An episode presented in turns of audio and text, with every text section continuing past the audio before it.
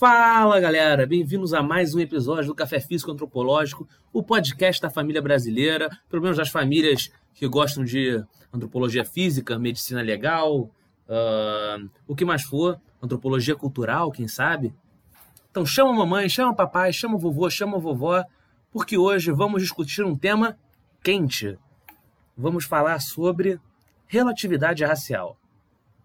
Nós estamos habituados a falar sobre as características fenotípicas da raça, biológicas, como determinados genes, determinados caracteres, determinados tons de pele, alturas, podem determinar a classificação racial de alguém. Mas nós não somos ignorantes quanto ao fator social da raça. Nós, inclusive, dedicamos o nosso primeiro episódio, em boa parte, a levantar essa grande questão, né, de até que ponto a raça é social, até que ponto ela é física, até que ponto é uma ideologia, mas hoje dedicamos um episódio a pensar em como as classificações raciais dependem da observação dos fatores culturais, da posição social do indivíduo. E por falar do primeiro episódio, estamos hoje aqui por acaso com a formação do primeiro episódio. Eu, Roque, Jordano e Pedro.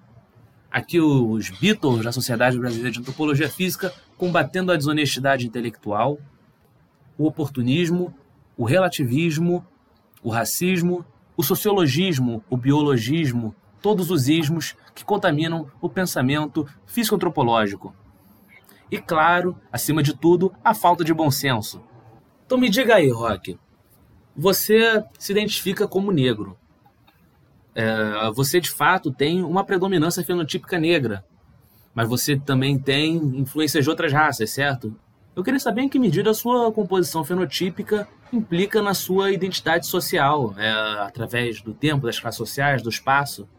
Me diga lá, como é ser o rock em São Paulo capital? Bem, então, é uma coisa bem interessante porque a eu sou tecnicamente mulato ou negro, então isso depende muito de quem olha. Porque tem gente que fala que eu sou e tem gente que fala que eu não sou. Já vi gringo falar que eu não sou, já vi gringo falar que eu sou, brasileiro falando que não, brasileiro falando que sim. E geneticamente eu sou o quê? Predominantemente 60, 70% SSA. Vamos à, à nominação técnica aqui. Mas tem muito. Tem indígena na família, tataravós de parte de mãe, índios, portugueses. Então, tecnicamente um brasileiro comum. A região de São Paulo capital, todos sabem que é uma megalópole. E temos de tudo aqui. Eu sou um cara negro da quebrada. Ou seja, eu sou um fenótipo extremamente comum, não só aqui, mas em muitas partes do Brasil. Talvez menos no sul, em Santa Catarrache, mas isso é outra história.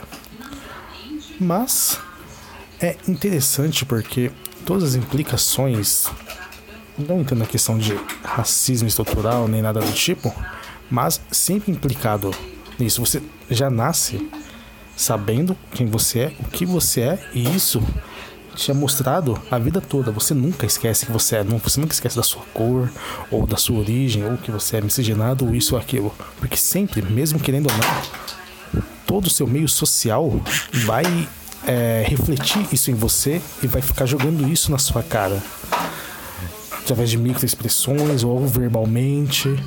Assim vai indo até às vezes chegar em casos extremos. Mas você sempre é lembrado que você é ou brasileiro, ou você é negro, ou você é nordestino, ou seu sotaque é de tal lugar, ou sua pele é mais escura, ou sua pele foi um pouco mais clara, que ainda no caso de apagamento, que acontece bastante com o quê? Com os miscigenados pardos. Que alguns vão olhar falar, hum, peraí, você é claro demais para ser negro, hum, então você não é. Ou, caramba, você é escuro demais para ser branco. Hum. Aí cria aquela crise de identidade onde a pessoa não sabe a onde ela pertence. Se é que ela deve pertencer a algum lugar. Se é que. Quem determina onde ela pertence? É a sociedade? É o próprio indivíduo que escolhe? E aí? Como é que a pessoa fica. Sem contar as jogadas estatísticas, porque sempre falam.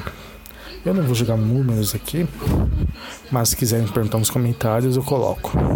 Vou falar, não, tanto porcentagem dos de quem está em cárcere no Brasil, nas prisões, é negro. Não, não é. A população negra do Brasil não passa de 8,5%, 9%. 9% já é até muito. Então, boa parte dessa população, dessa massa carcerária, é parda. É a população miscigenada. É a boa parte da população que vive nas periferias. É a população que vem dessa mistura. Não é só. Se você faz toda a população, ou seja, todos os 8% brasileiros negros estariam lá, mas não estão. Ou seja, não, é aquela jogada que fazem de dados e manipulação para servir a certos interesses. Não é, a cota para X pessoas, sejam indígenas, sejam negros ou pardos. Beleza. A pessoa vai lá e preenche a declaração. Como é que vão saber se a pessoa é ou não é? Nós vemos todos os dias fraudes, mais fraudes nesse sistema.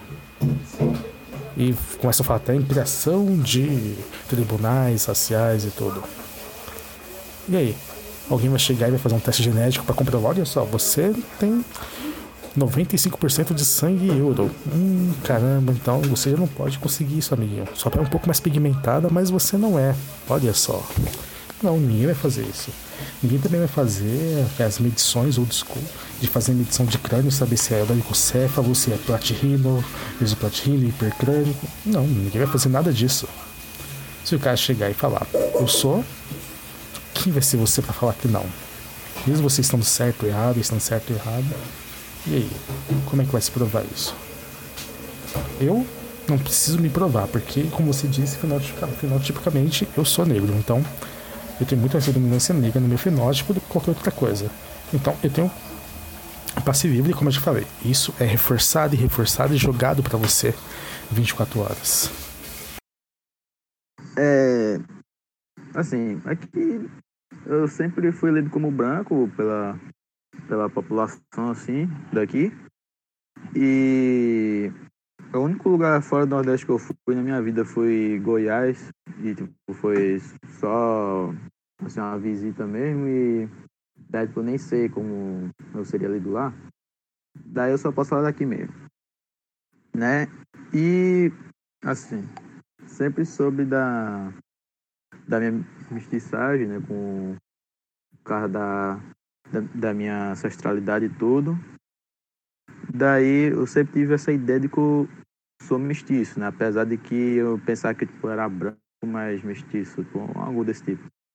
Daí quando comecei a usar mais a internet, eu vi que, e pesquisando sobre antropologia física, eu vi que, que eu tenho mestiçagem no fenótipo, então na verdade eu não sou branco assim de verdade, né? No sentido mais científico da coisa. Mas assim, socialmente, aqui eu sou lido como branco, daí por isso que eu acabo ainda assim em qualquer coisa para marcar cor barra raça, tipo em provas ou em matrícula, coisa assim, eu ainda marco branco. Daí eu fico nessa coisa, né? meio que eu tenho que usar duas identidades, por assim dizer. A verdadeira e a que o povo acha que eu sou. É mais ou menos isso. É interessante esse negócio que você falou, né? Da oposição entre o que é verdade e a forma como o povo vê. É... Porque, assim, eu vou, eu vou chegar lá, mas antes eu vou, assim, falar um pouco sobre a ideia de raça como um construto social. Eu acho que, assim, nós em geral somos reativos a essa ideia de raça como construto social, porque essa narrativa geralmente é usada para esconder bases biológicas, psicoantropológicas da raça. É, e esse é um tipo de narrativa, né? Um construtivismo, um relativismo que a gente sempre faz questão de repensar, né? Mesmo que hoje em dia ele seja crença comum, vamos dizer assim, e, e engraçado, é uma crença comum de que os cientistas são homogêneos a acreditar nisso, mas essa crença é falsa.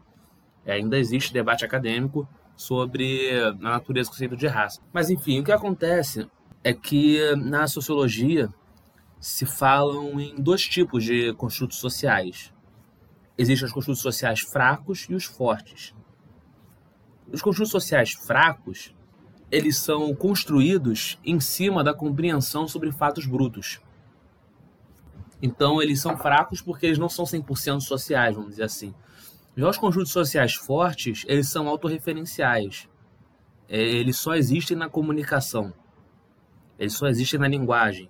Eles são construções sociais puras. E, bom, a partir disso nós podemos dizer que a raça é um construto social fraco, porque existe uma compreensão social que é imprescindível para a gente entender o conceito de raça, para a gente entender as raças, especialmente se a gente for fazer uma compreensão total delas e não uma compreensão puramente físico-antropológica.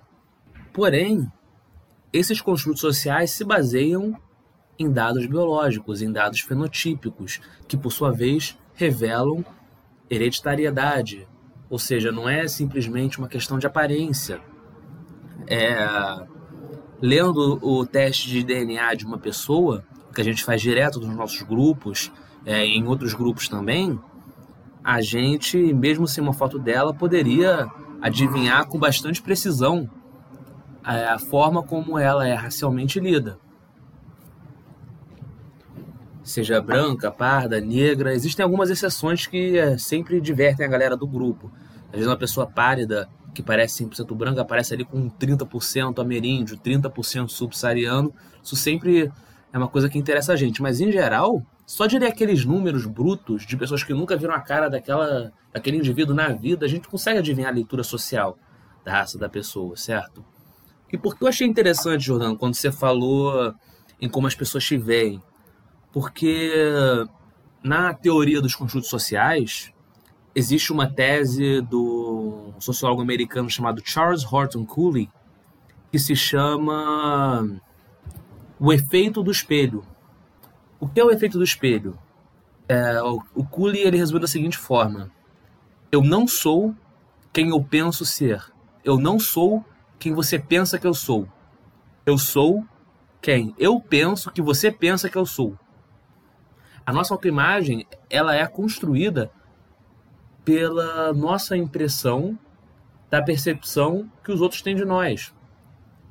Então, se a gente vive em um contexto onde a gente ouve constantemente que a gente é branco, latino, pardo, mestiço, a gente vai assimilar aquilo de forma a acreditar que nós somos brancos, pardos, mestiços, porque nós pensamos, os outros pensam, pensam de nós assim. É, tanto o Jordano quanto o Rock já falaram um pouco sobre as, as experiências deles, né? Com pessoas que estão ali no limite das compreensões raciais.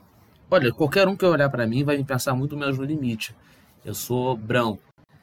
Para quem conhece a escala Fitzpatrick, eu sou um tipo 2 de tom de pele, ou seja, eu sou muito branco. É, porém, eu nasci no Rio de Janeiro, a maioria dos meus ancestrais nasceu no Rio de Janeiro.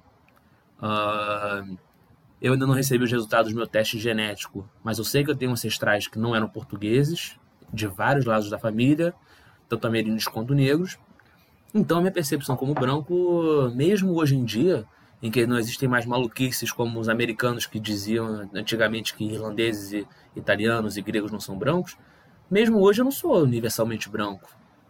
Uh, nos Estados Unidos, eu sou ambivalentemente enxergado como branco como latino. A minha irmã, que tem a composição fenotípica como a minha, nós somos muito parecidos, ela tem o mesmo tom de pele, ela não tem nenhum traço que não seja caucasoide, ela sofreu racismo no Canadá, quando ela morou lá.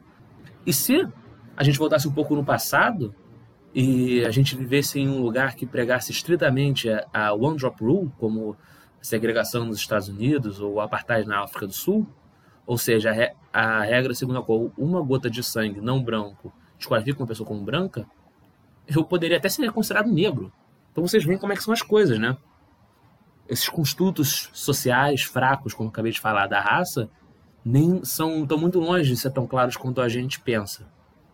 É, uma coisa que eu queria falar é que essa questão social, né, no, no Brasil, uma coisa que eu notei é que há pessoas que isso varia não só assim na de região, de localidade, mas também até variação individual de como ela é avaliada. Né? Tipo, tem casos de assim mestiços, né, no, no Brasil, que podem ser ao mesmo tempo lidos como pardos ou, ou como negros por tipo de, na mesma cidade ou até lidos como brancos, tipo se tiver uma pele mais clara, mas ao mesmo tempo tiver bastante traço negroide, né? Tipo, eu conheço gente que, que é assim, né? Que já avaliaram de várias formas. O que é uma coisa bem esquisita, porque é, esse tipo de pessoa fica mais confusa ainda do que as demais na hora para saber de sua identidade, né? Aí, tipo, até mesmo nessa questão social, é, fica algo subjetivo. E também tem casos como, por exemplo, de Ronaldo Fenômeno, que se autodeclara branco, mas que a maioria da população, estatisticamente, né, é o considera como negro ou pardo. Ou seja, a autodeclaração dele é diferente do que o resto da população o considera. E tipo, a mesma coisa também seria casos como de Ivete Sangalo, que por teste genético é quase 100% europeia e o fenótipo dela é, é caucasiano, simplesmente. É, daí, é, vendo esses casos, né, é, dá para se dizer que com muitas pessoas, né, diferente do, do meu caso, por exemplo, a própria identificação é, fica mais confusa, mesmo nesse âmbito social, né, porque é, várias pessoas ficam né, identificando de forma diferente, porque cada pessoa meio que tem uma visão própria de como, de qual seria a raça dela, né?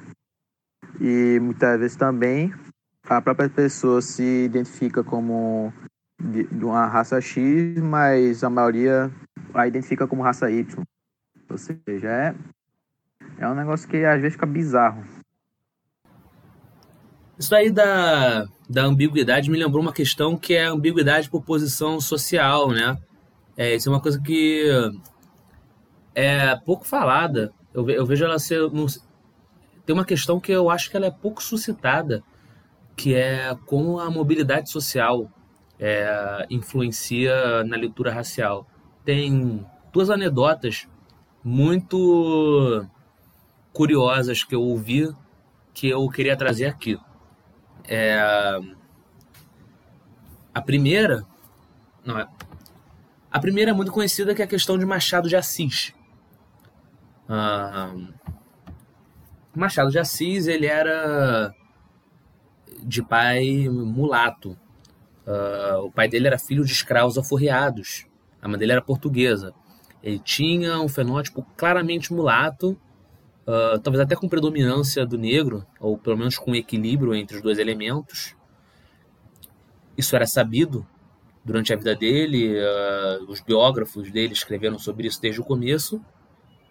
Porém, quando ele morreu, ainda que na época não existisse uma obrigatoriedade de se escrever a raça das pessoas no atestado de óbito, o atestado de óbito dele está escrito que ele era branco. Como que um neto de alforriados, no começo do século XX, era considerado branco? Não era. Isso foi porque ele era um integrante da mais alta elite brasileira. Isso acabou reacendendo um grande debate de, é, mais tarde. Eu achava que era branco ou negro. Eu, eu, acho que ninguém vai ser idiota de, de dizer que ele era branco. Mas isso foi uma questão que foi meio apagada da vida dele, né? O, o tal do whitewashing. Acho que hoje em dia já é mais propagado que ele não era branco. Mas antigamente se lia Machado de Assis sem se pensar. É, Harold Bloom, né, um grande crítico estadunidense, falecido ano passado, ele disse, inclusive, que Machado de Assis era o maior escritor negro de todos os tempos. Uh, claro, o sentido de negro nos Estados Unidos é diferente do sentido no Brasil. Existem pessoas lá de pele relativamente clara que são consideradas negras. Isso é até uma herança da segregação racial, mas enfim. Fato é que ele não era branco. Outro caso Nossa, isso é uma pesquisa que eu queria muito encontrar de novo. É, foi uma coisa que eu vi no começo de 2015, quando eu estava cursando o primeiro semestre de Direito na UFRJ, depois eu fui para a UERJ, né?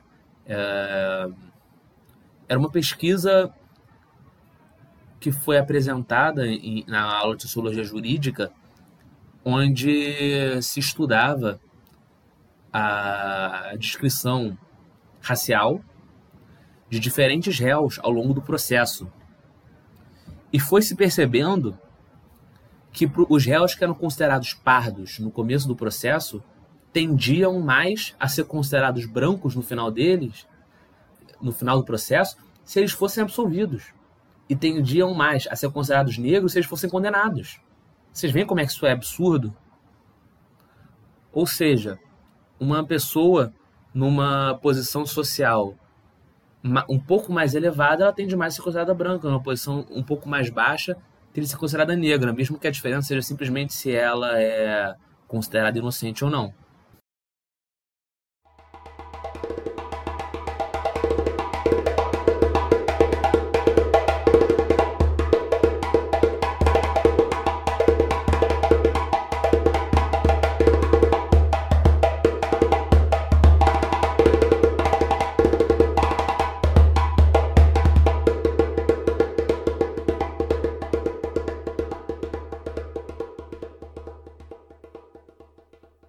Questão que eu acho que é bem interessante a gente trazer, como o Jordano é, comentou anteriormente, sobre indivíduos que ficam. Jordano e o Camisão, é, indivíduos que ficam com uma classificação dúbia, ou até que, dependendo da região onde eles estão, do contexto que eles estão, é, outro que nós podemos falar são os próprios povos mediterrâneos. Um, como trazendo um contexto, durante as imigrações para os Estados Unidos é, de povos é, mais concentrados do sul da Europa, como por exemplo muitos italianos, sul-italianos, é, da onde até provém o estereótipo do sul-italiano siciliano, usando um termo um pouco mais um, pejorativo, terrone, uh, os espanhóis, até mesmo portugueses, que também já tinham posteriormente ingressado acho que mais a região do Canadá, e é, gregos, até mesmo médio-orientais, que partiram para a região, para os Estados Unidos. Não eram vistos completamente como brancos, assim como como o padrão, vamos supor, o WASP. É, geralmente eles eram colocados numa tarja classificada como brown, que seria, acredito eu, a mesma em que se colocava alguns é, latinos é, e populações misturadas com ameríndios e tudo mais. Uh, latinos, no, também acho que acreditava que entravam nessa classificação. E não como brancos, por mais que eles não tivessem nenhuma mistura aparente no genótipo, tanto no fenótipo, de com povos não caucasianos. Eles fossem simplesmente é, brancos do sul da Europa, que já há tempos possuem uma tez mais escura, oliva, algumas vezes podendo chegar até o tom 4, segundo a escala do Fitzpatrick. Mas mesmo assim, não foram vistos da mesma forma que se enxergaria um, um outro branco mais do norte da Europa. Porém, hoje, já pode-se perceber que isso, em tese, mudou um pouco. Hoje, as classificações são feitas simplesmente se você é caucasiano, eles colocam dentro da categoria branca. Porém, essa mentalidade ainda é muito instaurada dentro do contexto americano, em que esses povos seriam por mais que cultural, até mesmo culturalmente próximos, muitas vezes, eles não fossem do mesmo contexto racial. O mesmo era aplicado aos ibéricos, que até tinham o conceito do Irish Iberian Race para se referir aos, aos ibéricos e irlandeses, católicos, também tinha entrava a questão da religião já para trazer uma parte do contexto. uh, que eles eram.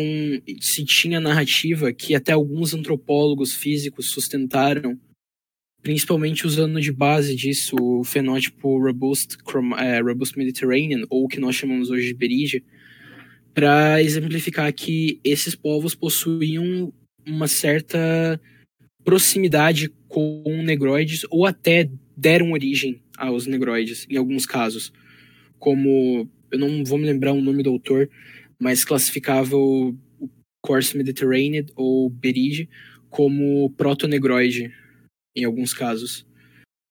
Um, da, um caso que podemos usar para exemplificar o contexto brasileiro, eu posso até falar sobre mim, como muitos dos colegas aqui também contaram um pouco da sua é, história com identificação racial. Eu sou majoritariamente descendente de portugueses açorianos e italianos do norte. Por mais que esses italianos do norte tivessem uma certa um certo pezinho no, no sul e judeus. Na minha família, pelo menos eu tenho um lado só, do meu lado materno, há umas sete gerações atrás, que dizem que esse, eu acredito que fosse um, um avô, ele era parte é, é, índio cangangue, mas a gente não tem foto dele, não tem nome, registro, nada. Então é só uma especulação. E pelo meu teste de DNA, que eu fiz no começo do ano, eu também percebi que não tenho quase nada de genética que poderia ser relacionado a povos subsaarianos ou ameríndios ou algo muito extra-caucasiano. Mas, mesmo assim, aqui na minha região, como muitos sabem, a região sul, o litoral de Santa Catarina, é forte colonização italiana, forte colonização germânica, um, como vulgarmente conhecido na internet como Santa Catarina. É, então, como podem intuir, é uma região com uma grande um, prevalência de indivíduos com um fenótipo mais norte germânico, principalmente entre as, entre as é, principalmente entre as classes mais social, economicamente abastadas, uh, vai ter uma prevalência maior de pessoas de fenótipo nórdico, de origem alemã, norte-italianas. E como uh, eu tive muito convívio com essas pessoas, eu não era visto como branco é, eu era visto como pardo e um certo ponto da minha vida eu até já me identifiquei como negro, porque eu não me via pertencente como aquele meio, eles não me viam e faziam questão de mostrar que não fazia parte daquele meio. E eu também não, não, não tinha cultura deles, eu não tinha o mesmo ensino deles, muitos eram protestantes. Até minha cidade tem uma das que tem mais luteranos, eu acho que da região, uma coisa assim. É... Sempre foi algo, teve, houve um distanciamento cultural e étnico entre uma raiz cultural muito sólida soriana, como chamam aqui os manezinhos, comparado com misturado com o italiano, comparado com uma raiz mais alemã, suíça, enfim, mais germânica. Uh, até tem uma história engraçada que uma vez, quando eu tava indo para um curso meu, eu peguei um Uber e eu lembro que naquela época eu usava cabelo bem comprido e preso atrás e sempre gostei muito de usar barba bem comprida. E a, com o formato do meu rosto, já que eu sou um pouco mais cheinho, meu rosto fica redondo e a barba cresce meio redonda. E eu tenho um nariz meio diferente para minha região. Um, o, o motorista do Uber, por mais que ele tivesse aparentemente brincando, mas dava para perceber um certo medo, ele me olhou assim pelo retrovisor e perguntou: Cara, você não faz parte do ISIS ou uh, é, ISIS islâmico, essas coisas, não. Porque qualquer coisa. Qualquer coisa eu, eu tô com vocês, não sei o que. Ah, eu esqueci de citar que eu tava com uma mochila bem cheia naquele dia, então realmente eu acho que se fosse. Se eu tivesse num, num país uh, onde tiveram ataques terroristas recentes, teria muita chance em que mais situações como essa poderiam desenrolar. Mas o, o, o motivo de eu trazer essa história é para representar o como, por mais que se fosse numa num tribunal, por exemplo, de cotas, alguma coisa assim, eu não seria visto como pardo. Eles me marcariam como branco. Eu acho que descobri há pouco tempo atrás que tem na certidão de nascimento a sua identificação é minha tá como branca. Por mais que tudo isso esteja como branco, por mais que geneticamente esteja mais próximo dos brancos, um, fenotipicamente eu não tenho nenhum traço, por mais que um dos meus fenótipos entregue umas certas características dúbias, não tenha nenhum traço ameríndio ou subsaariano, eu ainda assim sou visto como alguém que se difere do padrão para ser considerado branco. Isso até, trazendo uma opinião própria aqui, me fez ter uma crítica a respeito sobre como nós identificamos brancos e se seria correto ou não existir uma classificação para o pessoal mais mediterrâneo, se diferenciando do padrão que hoje é visto como um indivíduo branco. Complementando até o que o Pedro disse agora, é interessante por a questão dos mediterrâneos. Por quê? Porque até em meio Europa, o centro da Europa principalmente, tem muita dessa discussão se os mediterrâneos são vistos como europeus ou não por causa desses detalhes. Por causa da paleta do Fitzpatrick ou por causa desses detalhes fenotípicos. A pele cor de oliva e tudo, que faz com que alguns digam que não, eles não, não, são, não parecem conosco, eles são diferentes de nós. Que é algo engraçado que nós, no grupo e na página, vimos há pouco tempo é, algumas reconstruções muito interessantes que eles fizeram do, da alta casta do Império Romano, tanto de imperadores quanto dos patrícios, dos membros do Senado. E o que acontece? Ah, você vê ali pessoas que tipicamente seriam da região Mediterrânea ou norte da África. Tem a questão do pessoal confunde África, que só tem negro na África, mas esquece que a África é um continente e não um país. Mas isso é outra história. Que poderia render até um episódio. E você vê muitas pessoas, muitos gente aleatória, não gente estudiosa da área, historiadores etc. Muita gente comum que fala besteira por aí, é que, do qual é composta boa parte da internet, falando que não, isso está errado. Não, Justiniano não era desse jeito. Não, Júlio César não. Júlio César é ruivo de olhos azuis. Não, que o Constantino, não, o Constantino era loiro, era praticamente um nórdico. E não, muitos deles cabelo preto, cabelo castanho, pele mais oliva ou queimada de sol, se assemelhando pouquíssimo ou nada com povos nórdicos, com Haldstads, é, nórdicos e entre outros. E dizendo que não, se ele não parece daquele jeito, ele não é do Império Romano, porque a gente quer a questão engraçada. Porque não, tem, tem que ser nórdico, porque só alguém com aquela aparência seria capaz de construir um império que durou mil anos, como o Império Romano. E o que fica engraçado também é o que? Acontece a mesma coisa com os gregos, muito com eles, que tenta falar que não, todos os gregos eram loiros, eram isso, era aquilo, eram praticamente hiperbóreos, o que também não procede, é uma situação muito parecida com a do Império Romano. Ou seja, até mesmo na Europa tem essas questões que se discute. O que é, o que não é, o que é pertencente o que não é pertencente. Muito disso tem a ver com questões civilizatórias ou, colonizadoras, podemos até dizer.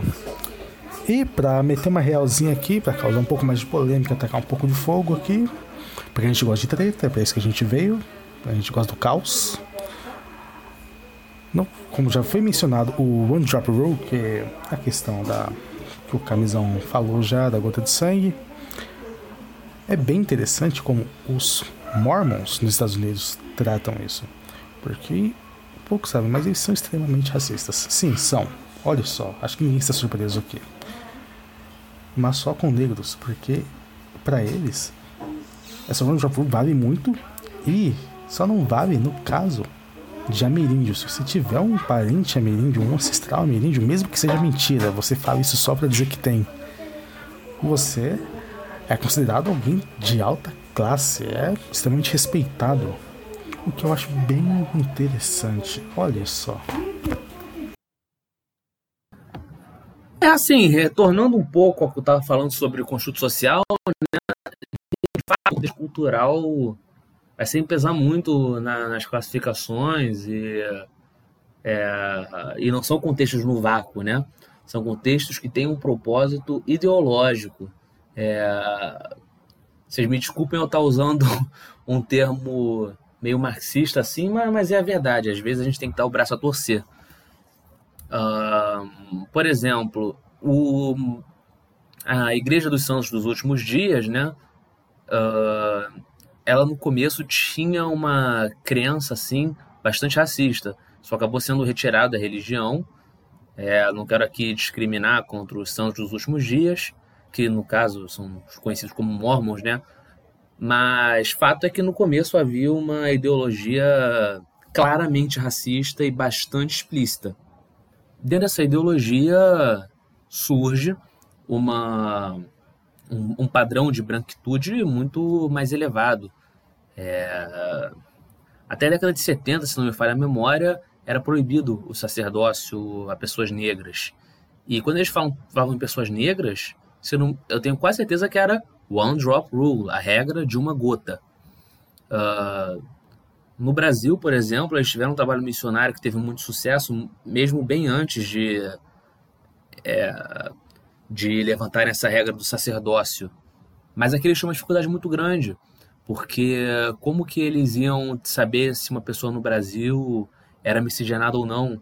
Se às vezes ela mesmo com aparência branca, ela tinha os ancestrais aqui várias e várias gerações atrás. Mas foi aqui uma curiosidade, acabou que a presença dos santos dos últimos dias no Brasil foi um dos fatores que pressionou pelo levantamento da proibição do sacerdócio aos afrodescendentes. Existe, eu lembro de ter lido sobre uh, alguma pessoa específica que era central na comunidade e era afrodescendente. Uh, e tinha esse bloqueio ao sacerdócio, né? É... Hum... Da mesma forma, outros sistemas ideológicos em que a pureza racial era extremamente importante também eram bastante restritivos. Por, é, daí surge a regra de uma gota na segregação nos Estados Unidos, né, sobre as leis de Jim Crow, e no apartheid sul-africano. América Espanhola também tinha um racismo bem arraigado, mas era mais diluído do que, por exemplo, nos Estados Unidos na África do Sul. Você tinha um sistema de castas que era todo baseado na, nas combinações entre sangue branco, negro e indígena da pessoa, né? No topo estavam os espanhóis, que podiam ser peninsulares ou crioulos. É, realmente o nome era esse. Crioulo era um nome para espanhóis na, nascidos nas Américas. Sendo, é, os peninsulares também são conhecidos como chapetones, por exemplo. É... Mas uma coisa interessante do sistema de castas é que com o tempo ele dava uma volta de 360 graus. Um espanhol com uma índia era um mestiço. Um espanhol com uma mestiça era um castiço. Um espanhol com uma castiça era um espanhol. Existe bastante discussão sobre o quão funcional era esse sistema de castas colonial, mas o fato é que ele existia. Com menos rigidez, mas existia. Já no Brasil, até existia uma classificação racial, mas ela era muito mais folgada do que na América Espanhola. Você não tinha toda essa sistemática neurótica com, com vários nomezinhos e várias é, hierarquias. mas você tinha uma diferença entre os portugueses e os brancos crioulos. Digamos assim, os portugueses nascidos no Brasil.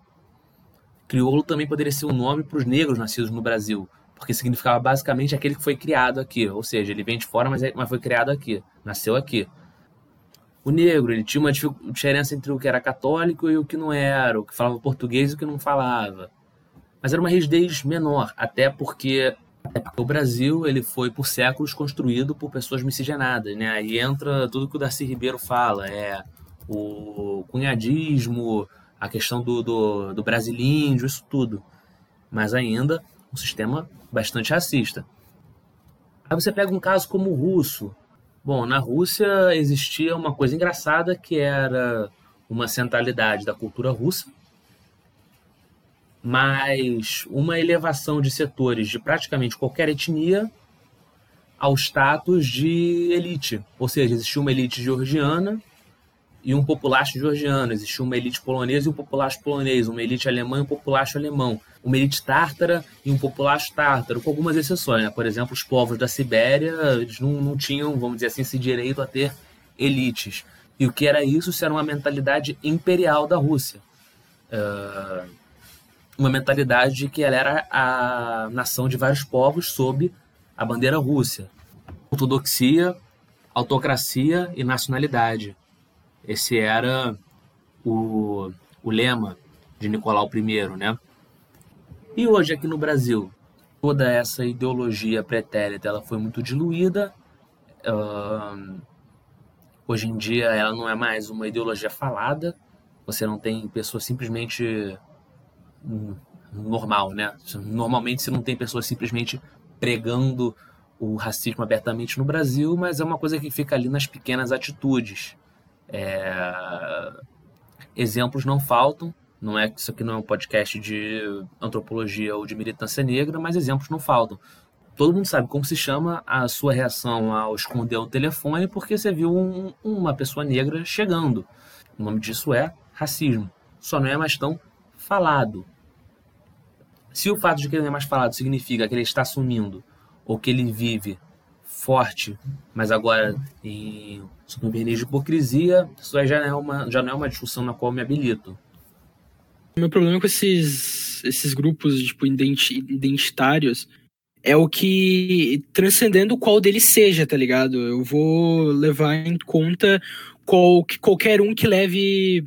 Até hoje na minha aula eu tive algo a respeito disso, a respeito do tradicionalismo, do romantismo, é, o conceito de Volkgeist, que trouxe à tona esse folclore, esse apego a, um, a tradição que depois foi ligado para um artifício para legitimar o artifício, a raça foi o, o, o argumento para legitimizar essa esse Volkgeist, essa, esse contexto de folclore e tudo mais. E foi daí que começou a surgir, acho que acredito que esse romantismo é o romantismo alemão até, essa necessidade de prender uh, todo tipo de história, todo tipo de identidade como a uma certa luta, por exemplo. A gente pode pensar certos movimentos que têm surgido que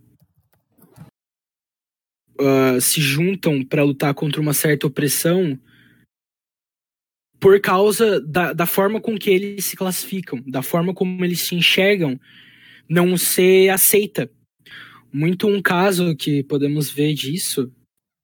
Algumas militâncias que que basicamente o apego deles são sobre é em cima só de ele realmente não são militâncias que lutam por uma identidade cultural muitas vezes, como eu vejo muito isso entre os paulistas, entre resgatar a questão dos tropeiros, dos bandeirantes, correr atrás, assim, os gaúchos também têm muito disso, que é um contexto que, ao meu ver, é diferente, entende? Eles vivem essa, esse contexto, eles é o jeito de vida deles, eles tentam não só fazer essa manutenção desse não quero nem usar o termo folclore, porque é o estilo de vida deles adaptando a realidade, trazendo para os outros, mas não perdendo a essência. Enquanto muitos, muitas militâncias é, é só uma questão muitas vezes de identidade, reconhecimento político, quase como relacionado a o conceito de classes, como se cada cada identidade fosse uma classe, eles tivessem que uma lutar com a outra, não uma identidade, o contexto cultural, porque muitos ah, não querendo citar, por exemplo, que é um texto dos ameríndios, que isso para eles é muito forte, muitos nem têm tanto apego à história. É mais realmente uma questão política. Não, o que eu acho intrigante, cara, em relação a essas questões de muita militância virtual, que muitas dessas militâncias é, são só virtuais mesmo, não passam disso, só passam de fogo de palha sem projetos, sem pesquisas, sem nada. É um monte de blá blá blá sendo jogado.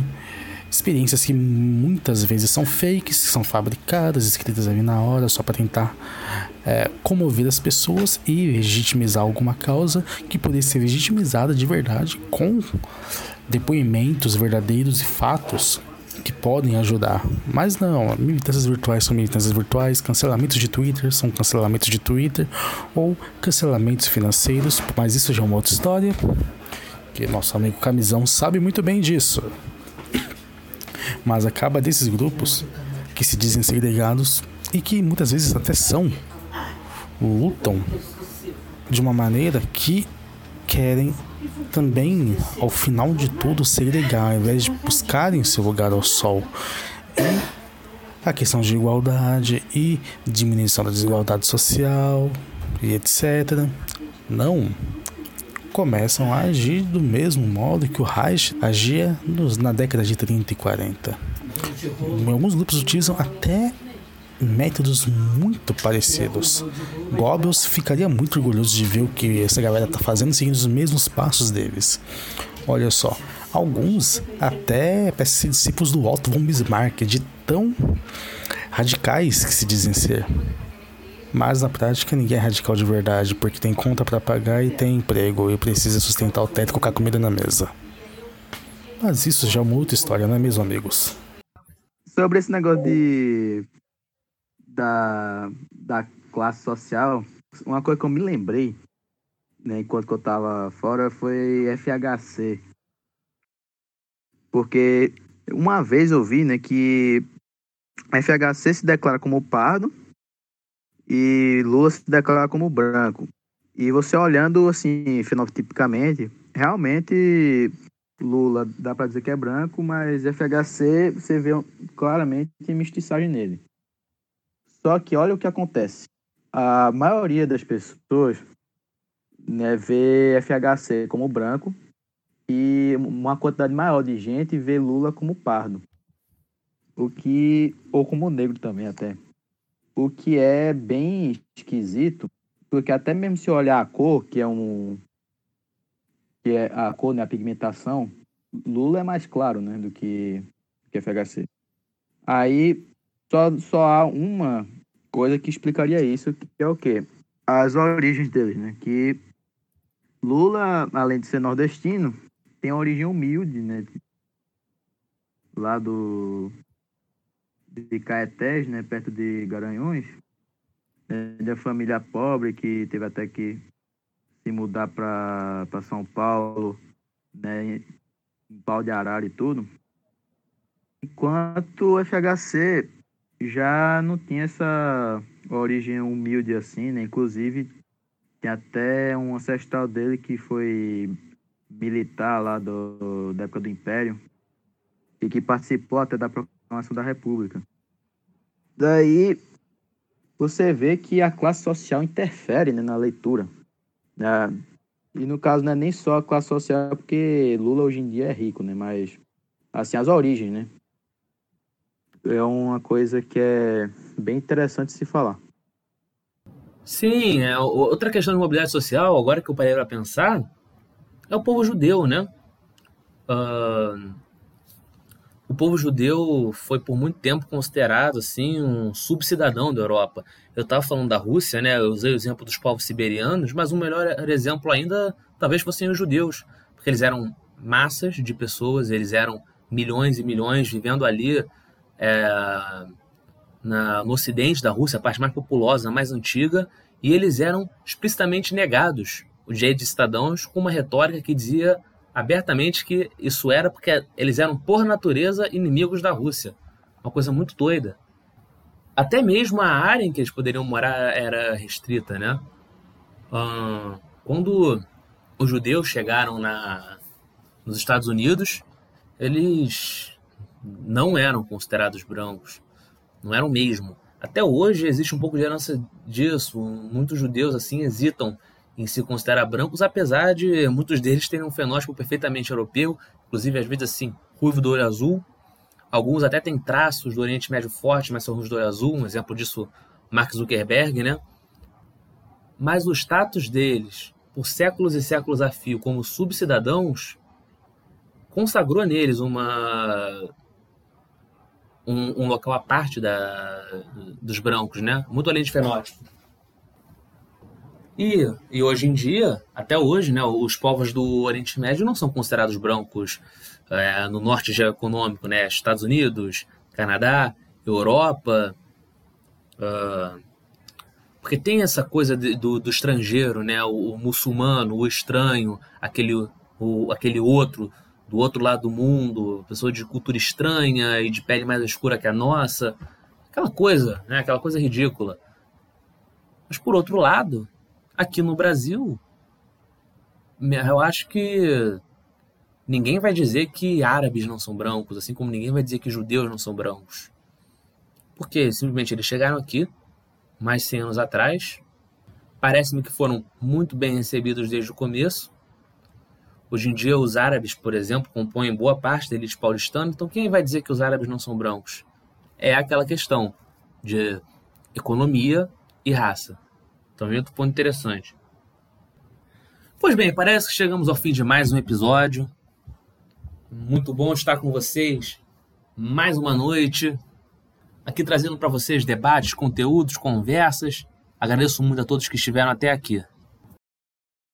Isso aí, pessoal. Muitíssimo obrigado pelo programa de hoje. A todos que ficaram até aqui neste momento e não caíram no sono. Muito obrigado. Se gostou, compartilhe, ative o sininho, aquela conversa de blogueirinha de sempre. Estamos sempre disponíveis 24 horas, 7 dias por semana no Facebook, no grupo SBAF, na página Sociedade Brasileira de Antropologia Física, em todas as plataformas disponíveis, até conhecidas pelo ser humano no momento, sobre Spotify. Quer dizer, sobre podcast, Spotify é uma delas. E se tiverem dúvidas, sugestões, reclamações, descer na porrada com a gente ou marcar um churrasco, vem aqui nos comentários. É isso aí e cuidem-se.